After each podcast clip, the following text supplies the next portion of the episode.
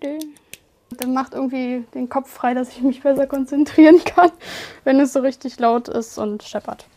Mit lauter Musik lernt Lucia Böhlen besser. Morgen hat sie im Leistungskurs Englisch eine mündliche Prüfung. Die letzte vorm Abitur. Ihr Ziel? Schön wäre eine 2. Ganz schön eine 2 plus oder eine 1 minus. Aber schlechter, da würde ich mir einen Hintern beißen, weil ich mich selbst ärgere. Seit fast einem Jahr kämpft sich Lucia Böhlen durchs Homeschooling. Eigenorganisation, viele Aufgaben und fehlende soziale Kontakte. All das macht Schule für sie gerade besonders schwer. Oft kommt sie erst um 2 Uhr nachts ins Bett. Auch heute wieder? Mit Beginn der Pandemie hat Lucia Böhlen Nachbarn ihre Hilfe angeboten. Einkaufen gehen und rausgehen mit dem Hund. Gleich geht sie wieder für ihre Nachbarin Frau Langer einkaufen. Dafür muss das Englischlernen warten. Eine kurze Begegnung, für die Lucia Böhlen keine Maske trägt. Sie hat kaum Kontakte und ihre Eltern werden regelmäßig getestet. Hallöchen. Hallo. Schön. Alles schon fertig. Wie immer. Zettel, Geld. Nicht viel heute. Naja, aber Kartoffeln und Milch ist ja schwer. Ja. Ich bin ja groß und stark.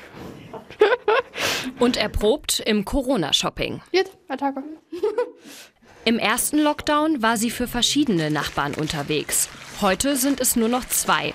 Der Bedarf hat nachgelassen, sagt Lucia Böhlen. Und auch das Einkaufen hat sich verändert.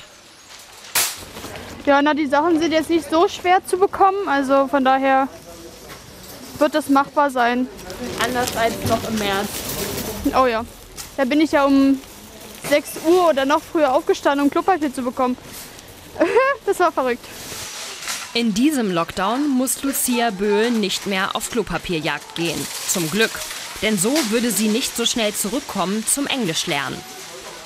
Aber warum geht sie überhaupt noch einkaufen für Nachbarn? Mitten im Abi-Stress. Ich, ich würde mich schlecht fühlen, wenn ich weiß, ich könnte was tun und ich mache mach aber nichts.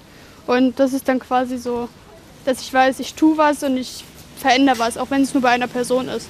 Das reicht mir dann in dem Fall schon. Und könntest ja jetzt auch für die Schule lernen in der Zeit. Könnte ich, würde ich aber wahrscheinlich, ehrlich gesagt, eh nicht tun. Also da würde ich dann sowieso irgendwann Pause machen. Also mein Kopf schaltet dann auch ab.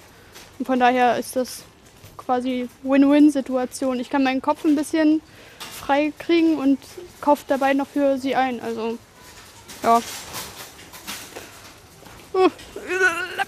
Mit freiem Kopf zurück zur Prüfungsvorbereitung. Aber erstmal schnell zu Nachbarin Frau Langer. Achtung, ist schwer. Schwere Einkäufe, die sie außer Atem bringen. Die Rentnerin dankt es ihr sehr. Es ist für mich eine große Erleichterung. Im Anfang war ich ganz gerührt. Da, also am Anfang des Lockdowns kam sie und sagte, Frau Langer, ich mache mir solche Sorgen um Sie. Kann ich Ihnen helfen? Und seitdem geht das. Ja. Und schön, dass junge Menschen so hilfsbereit sind. Ne? Man nicht immer auf die jungen Menschen schimpfen muss, sondern dass es auch andersrum geht. Dann bis nächste Woche. Und wir, wir schreiben, wann dann wieder geht. Genau. Okay. Tschüss. Für Lucia Böhlen geht es jetzt zurück zum Englischlernen. Bis halb zwei lernt sie noch für die Prüfung. Ob es für eine zwei reichen wird? Der Tag der Englischprüfung. Lucia Böhlen schickt uns eine Videobotschaft. Mir war teilweise richtig schlecht am Anfang. Aber dann, als, als man in der Prüfung drin war, ging es eigentlich. Also es war, es war akzeptabel. Ich bin zufrieden. Ich, ich habe ein gutes Gefühl. Ich glaube, ich habe eine 2 oder so. Hoffentlich eine 1, aber wahrscheinlich eine 2.